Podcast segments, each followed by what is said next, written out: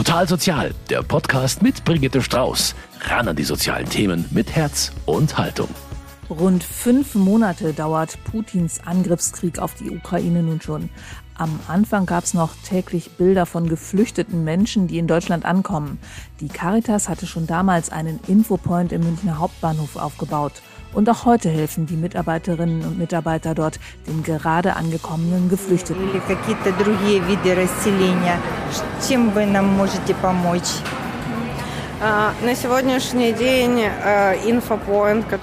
Wie gut, dass es dort Menschen gibt, die die Geflüchteten auf Ukrainisch empfangen können. Denn die Caritas hat Menschen eingestellt, die selbst geflüchtet sind und hier neu ankommenden weiterhelfen. Darüber reden wir heute bei Total Sozial und natürlich darüber, was überhaupt gerade los ist und wie der Infopoint weiterhelfen kann.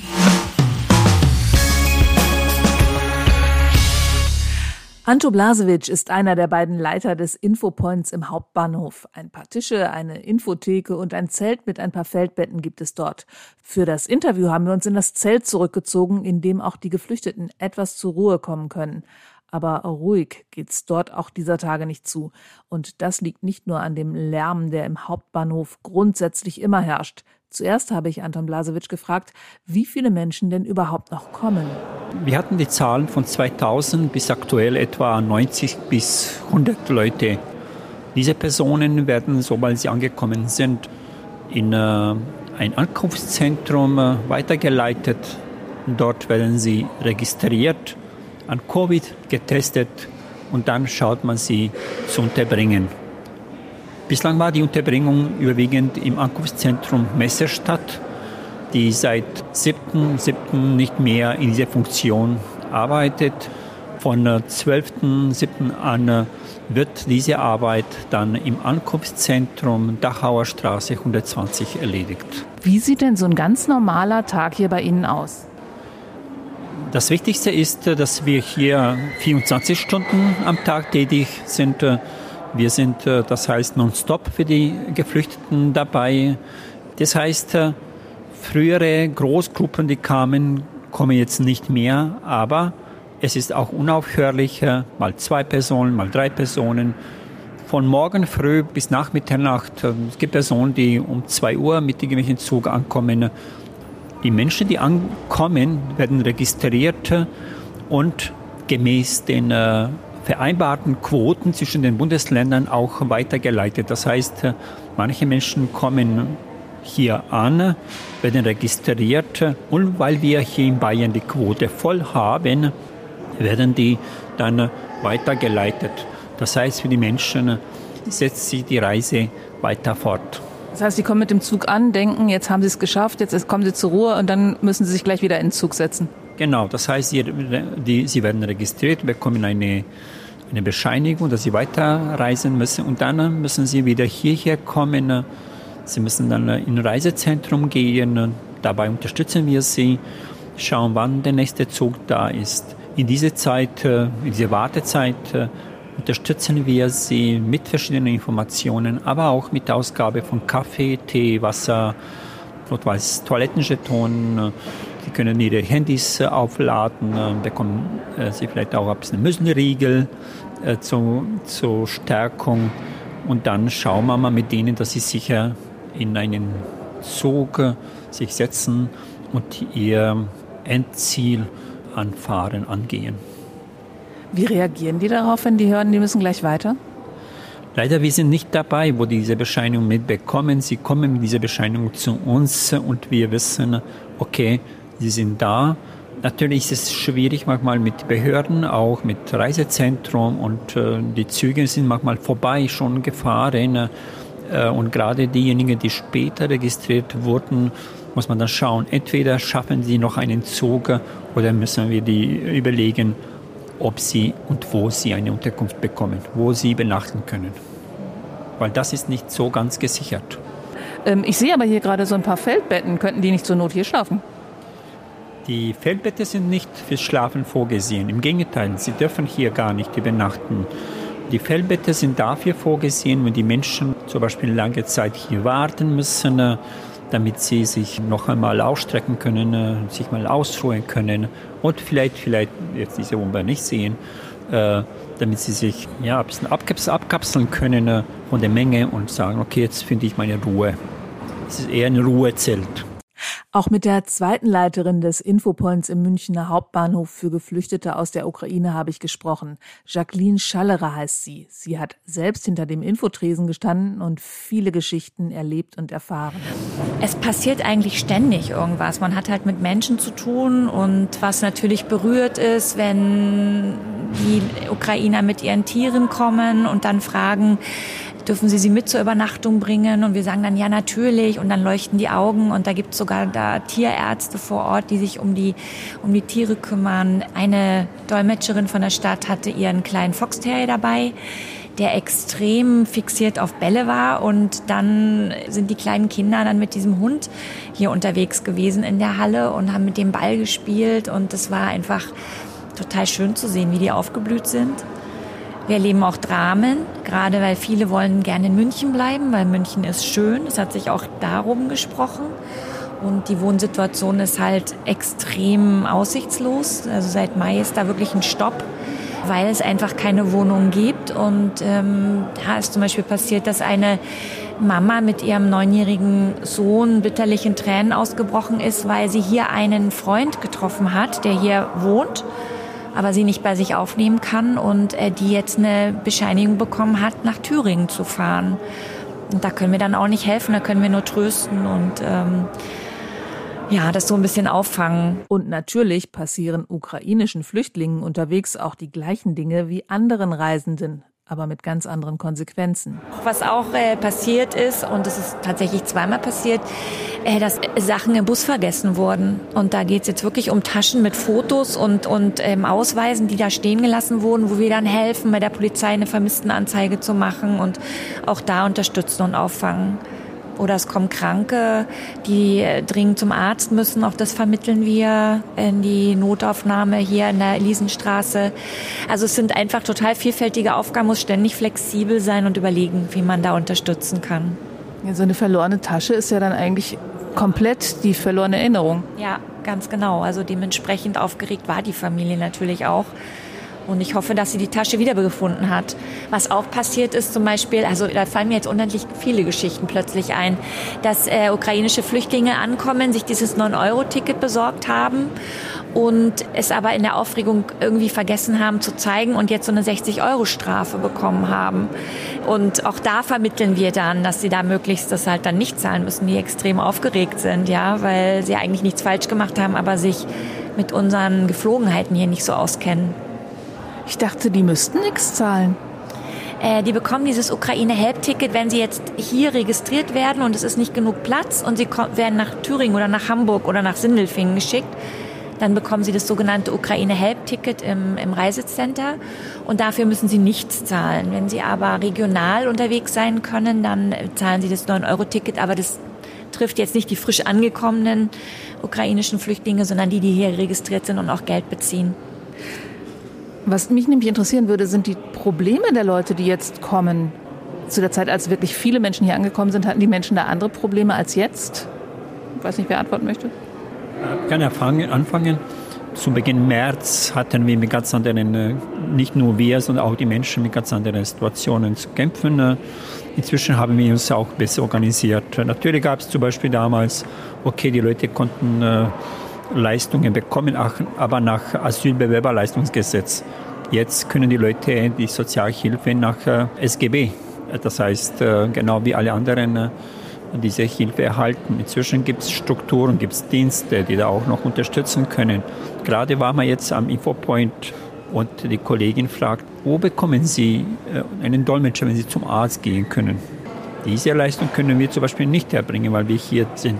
Die Problematik wird sich weiterentwickeln ne? und kommen jetzt äh, die Probleme, die sonst Migranten auch äh, haben, zum Beispiel, wo wohne ich, wann kann ich arbeiten, wann bekomme ich eine Arbeitserlaubnis, wann kann ich einen Deutschkurs besuchen, wie ist es mit meiner beruflichen Anerkennung? Und mit vielen anderen Fragen, die entstehen dann, wenn man die ersten die notwendigsten Hilfen erstmal äh, geregelt hat. Aber das sind doch Fragen von Menschen, die nicht gerade angekommen sind, die, die schon länger da sind. Haben Sie denn äh, mit den Menschen, die hier in München untergekommen sind, dann noch länger Kontakt? Unsere Hauptaufgabe ist, die Menschen, die da ankommen, die ersten Schritte zu ermöglichen, äh, zur Unterkunft, zur Registrierung, zu Covid-Testen. Und dann, wenn sie untergebracht sind, in der Regel sollten dann die, äh, die Behörden äh, Ansprechpartner sein, sollten andere Dienste als Ansprechpartner sein. Und trotzdem, manche von denen kommen immer wieder zu uns hier, weil die uns zunächst kennengelernt haben. Die haben uns zunächst äh, auch gesehen, der erste Kontakt. Wir haben manchmal hier Leute sitzen und miteinander Kaffee trinken. So was entwickelt sich fast wie, eine, wie ein Treffpunkt. Äh, äh, auch wenn uns das nicht so ganz recht ist, weil wir müssen unsere Kräfte aussortieren und unsere Kräfte für diejenigen, die gerade ankommen, neu ankommen, auch entsprechend richten. Aber es gibt Menschen, die immer wieder trotzdem zu uns kommen. Die haben einfach Vertrauen zu Ihnen und wissen, dass irgendjemand hier ist, der Ihre Sprache spricht? Man sagt, äh, der erste Eindruck ist wichtig und immer wieder merke ich, ich selber spreche kein Ukrainisch, aber ich merke, dass unsere jetzt Hauptamtlichen, die bislang ehrenamtlich gearbeitet haben, das sind die meisten Leute, die hatten sehr viele Kontakte mit Menschen, die haben äh, sehr viel mit ihnen geredet, die haben äh, alle Erlebnisse, alle Traumata mitbekommen und glaube ich, dass die Menschen gerne dann zurückkehren. Dort, wo man gut empfangen wurde, wo da, wo man echten Kontakt hatte, wo man Vertrauen hergestellt hat. Wenn es wichtig wird, dann kommen die noch einmal. Ja, und Anto Blasewitsch hat es gerade erzählt, am Infopoint wird ukrainisch gesprochen. Viele Geflüchtete haben nämlich schon seit Monaten selbst ehrenamtlich dort mitgeholfen. Jetzt hat die Caritas sie hauptamtlich eingestellt. Ja, und einer dieser neuen Hauptamtlichen ist Vadim Snitko. Seit dem 1. Juni bekommen Sie jetzt Geld für Ihre Arbeit, aber Sie arbeiten hier am Infopoint schon viel länger. Ja, ich habe am 24. März nach München gekommen und seit erster Tag habe ich mit äh, Infopoint von Caritas kennengelernt und äh, ja, habe ich erste Hilfe von Freiwilligen bekommt. Also was muss ich in erster äh, Linie machen, wohin muss ich gehen, äh, wie kann ich Unterkunft finden. Und dann habe ich viel Freizeit und äh, habe mich entschieden, das für auch Geflüchtete zu helfen, weil damals habe ich schon etwas gewusst, äh, so konnte irgendwelche Informationen mitteilen und so helfen ukrainische Geflüchtete. Sie sind selbst geflohen im März, wenn ich das richtig verstanden habe? Ja, stimmt so. Woher kommen Sie? Ich komme aus der Kiew, Hauptstadt der Ukraine, wie Sie kennen. Und ja, das war äh, nicht äh, problematisch, weil ich habe eine Militärbefreiung und normalerweise dürfen äh, Männer zwischen 18 und 60 nicht die Ukraine verlassen, weil, sie, weil die Regierung von der Ukraine sagt, äh, dass äh, diese Kategorie muss verteidigen für das Land. Und, aber für mich das war viel leichter als für die anderen. Wenn jetzt Menschen hier ankommen, erzählen die ihnen gleich ihre Geschichten, weil sie die gleiche Sprache sprechen?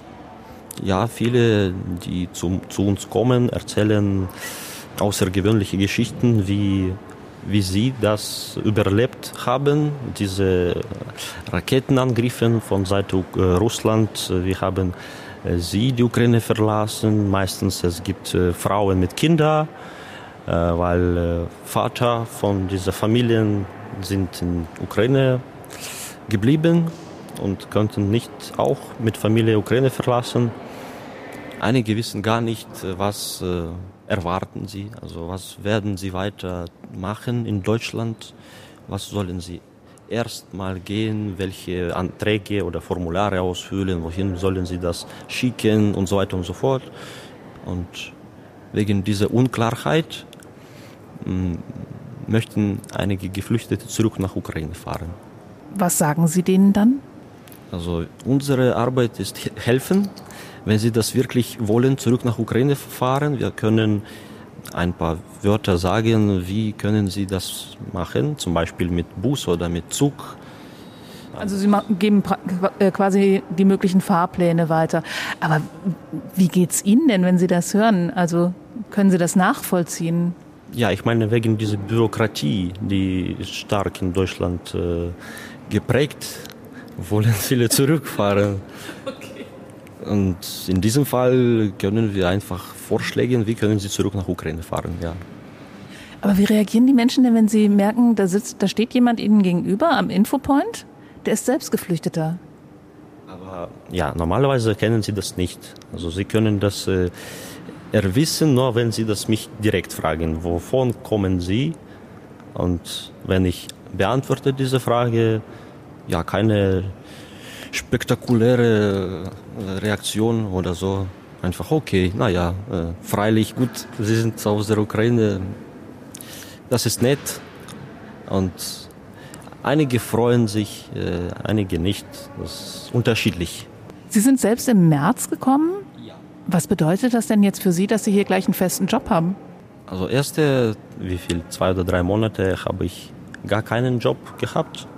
Und Anfang Juni oder Ende Mai habe ich Anzeige auf diesem Infopoint gesehen, dass äh, Caritas sucht Dolmetscher und ich habe meine Bewerbung geschickt und ja, weil ich habe keine äh, Diploma oder Hochschulabschluss, deshalb Jobcenter kann nicht mehr etwas Besonderes äh, vorschlagen, nur Lagerarbeit oder noch was. Aber mit meiner Deutschkenntnisse, ich finde Lagerarbeit, das passt mir nicht.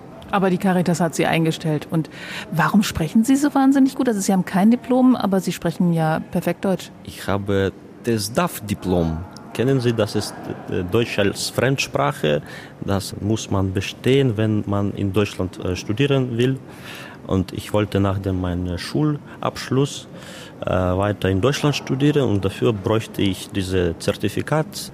Deshalb habe ich äh, deutsche Sprache in viele verschiedenen Sprachschulen gelernt in Kiew und ja, insgesamt habe ich dafür zweieinhalb Jahre verbracht. Wunderbar, Respekt und viel, viel Erfolg weiterhin. Vielen Dank, danke Ihnen. Der Vadim ist da ja sehr bescheiden. Wie sehen Sie das, seinen Einsatz hier? Also ich werde den Einsatz von Vadim und auch äh, von vielen anderen, gerade junge Menschen, äh, die uns seit Beginn März tagtäglich, manche ganze Nächte und ganze Tage hier hintereinander zur Verfügung stehen. Das ist für uns echt eine Unterstützung. Ohne die hätten wir es nicht geschafft. Was sind einfach schon spezielle Kenntnisse, die die haben und mitbringen? Das waren einmal russische und ukrainische Kenntnisse, aber auch äh, Informationen, die sie mitbringen, auch Kenntnisse über die Situation in der Ukraine und äh, auch Kontakte ähm, zu den Menschen herzustellen. Und äh, manchmal hast die Menschen, da geht es nicht nur um die Sprache, da kannst du nicht mit Dolmetscher äh, alleine oder mit Google, die Besetzer oder irgendwas da, kommst einfach nicht weiter. Und äh, solche Menschen, also ich habe mich echt gefragt, wo kommen die alles jetzt her und mit welcher Energie, wo kommt die Energie her? Ich hatte Leute, die ganze Nacht, ganzen Tag da waren und immer da und immer da. Und so sind Vadim Snitko und seine neuen Kolleginnen und Kollegen zu einer großen Hilfe geworden. Zum Schluss habe ich nochmal mit den beiden Leitern des Infopoints am Hauptbahnhof gesprochen, Anto Blasovic und Jacqueline Schallerer. Wenn man jetzt die Situation derzeit betrachtet, was läuft denn schon so richtig gut? Ich finde, dass richtig gut läuft, ist diese Zusammenarbeit äh, mit verschiedenen Einrichtungen. Da ist die Caritas, da ist die Stadt München, äh, da ist die Bundesbahn, da ist die Polizei, da ist Bahnhofsmission. Diese Kooperation und Zusammenhalten äh, und äh, schauen, dass es geht, dass es immer geht und dass es alles geht. Das ist jetzt das Gute, wo ich äh, seit März schon erlebe, dass manche Sachen, die grundsätzlich hier niemals gehen würden, jetzt plötzlich super laufen. Und was ich als schwierig finde, ist natürlich mit der Zeit, natürlich auch mit weniger Geflüchteten, diese ständige Umzug, zum Beispiel wir sind jetzt von Messestadt, sitzen in Dachaustraße, wir sind dann von der zentralen Bahnhof jetzt in Flügelbahnhof äh, gewechselt. Das von uns immer wieder neue Umstellung verlangt. Ich finde es auch nicht gut, dass jetzt die Leute hier ankommen und dann wieder weiterreisen müssen. Ich fände es auch besser, wenn wir jetzt eine zum Beispiel äh, ein Hotel, eine etwa nähere Unterkunft hätten, wo die Menschen, äh, wenn die ankommen, damit die nicht weiter lange reisen müssen und auch bleiben können. Und dann, wenn die angekommen sind, wenn die ersten Schritte gemacht wurden, dass dann äh, in dauerhaftere, sagen wir so, Unterbringung kommen. Das fände ich wünschenswert. Möchten Sie da was ergänzen? Also ich, ich kann zustimmen, die, die Zusammenarbeit ist wunderbar. Also wir können uns wirklich alle auf die ganzen Netzwerkpartner verlassen. Ähm, ich finde, dass wir super gut organisiert sind inzwischen, dass wir gut im Gespräch sind. Schwierig ist es halt tatsächlich mit den Ukrainern, die nicht neu angekommen sind, sondern die schon hier waren, registriert waren, wurden vielleicht nach Thüringen geschickt und kommen dann doch wieder hierher, weil es da eine Schwierigkeit gibt. Es gibt halt keinen Platz, dass sie dauerhaft hier bleiben können. Ähm, ich verstehe aber auch den Wunsch, vielleicht haben Sie Verwandte hier oder Bekannte hier, bei denen Sie nicht unterkommen können, dass Sie hier gerne bleiben möchten da gibt's nicht die Ideallösung. Also wir vermitteln ihnen dann einfach erstmal eine, vielleicht auch nochmal eine Übernachtung hier, damit sie erstmal äh, nochmal gut überlegen können. Aber letztendlich ist es dann halt einfach so, dass sie dann eben weiterziehen müssen. Wäre das, wenn die ne, selbst eine Wohnmöglichkeit hätten bei Freunden und Verwandten? Müssten die dann auch wieder nach Thüringen in dem Beispiel zurück? Oder wie ist es bei den ukrainischen Flüchtlingen? Wenn die eine Wohnmöglichkeit für längere Zeit nachweisen können müssen, können die hier bleiben. Also wenn die Verwandte hätten, die sie aufnehmen, dann dürfen die hier bleiben. Ja. Das ist anders als bei anderen Geflüchteten. Wenn sie eine Arbeit hätten hier, wenn sie eine dauerhafte Unterbringung, dann könnten sie hier bleiben. Sie können auch hier bleiben, dann äh, wenn Sie Verwandten hier hätten, äh, wo eine Familienzusammenführung äh, auch schon aus familiären und humanitären Gründen auch wichtig wäre, dann könnten Sie auch äh, hier bleiben. Natürlich müssen die das auch artikulieren und sagen auch. Aber es ist nicht möglich, dass man sagt, ich möchte gerne nach München oder nach Hamburg und es gibt keine Wunschliste. Okay, danke. Was sind denn Ihre Hoffnungen so für die nächsten Monate? Also natürlich meine größte Hoffnung ist, dass dieser Krieg endet. Also wirklich ich lese jeden Tag die News und ähm, momentan sieht es ja da wirklich nicht sehr positiv aus und finde ich schon extrem belastend. Ja, das ist eigentlich mein aller, allergrößter Wunsch. Und dass wir halt, solange es diese Möglichkeit nicht gibt, dass dieses Land Frieden findet, dass wir einfach helfen. Mein größter Wunsch ist, dass diese Ungewissheit für die Menschen und auch für uns äh, durch Beendigung des Krieges aufhört weil die Menschen sind echt tatsächlich, kenne viele von denen, die sich innerlich echt ganz schön äh, erschöpft fühlen und leiden. Und äh, wir haben auch Kolleginnen, die aus Ukraine kommt, äh, die jetzt auch nach Ukraine kurz gefahren ist. Äh, aber diese Ungewissheit ist belastend. Was passiert mit meinen Eltern? Was passiert mit meinen Verwandten? Was passiert äh, mit dem Land? Werde ich immer zurückfahren können? Und werde ich nicht, äh, wann wird das? Das ist schwierig. Ja, am schönsten wäre es, wenn es keinen Infopoint mehr geben müsste, weil niemand mehr aus der Ukraine fliehen muss. Und das war's auch schon wieder mit Total Sozial. Diesmal vom Infopoint der Caritas für Geflüchtete aus der Ukraine im München Hauptbahnhof. Ich bedanke mich bei den Leitern Jacqueline Schallerer und Anto Blasewitsch und bei Vadim Snitko, der selbst erst vor einigen Monaten vor Putins Angriffskrieg geflohen ist und nun selbst Geflüchteten hilft. Und das Schöne ist, es kommen immer noch ehrenamtliche Helferinnen und Helfer nach. Zum Beispiel Katharina Hahnreich, die gerade ihren ersten Tag dort hatte, als ich dort war. Ich wollte hierher kommen, weil ich fließend Russisch spreche und ich habe gedacht, das wird vielleicht sehr hilfreich sein. Warum sprechen Sie Russisch? Ich bin halb Russin. Und haben Sie schon irgendwelche Kontakte heute gehabt? Ja, ich habe einer Familie geholfen, ich habe verschiedenen Leuten mit Telefonanrufen geholfen, ähm, Tickets organisiert.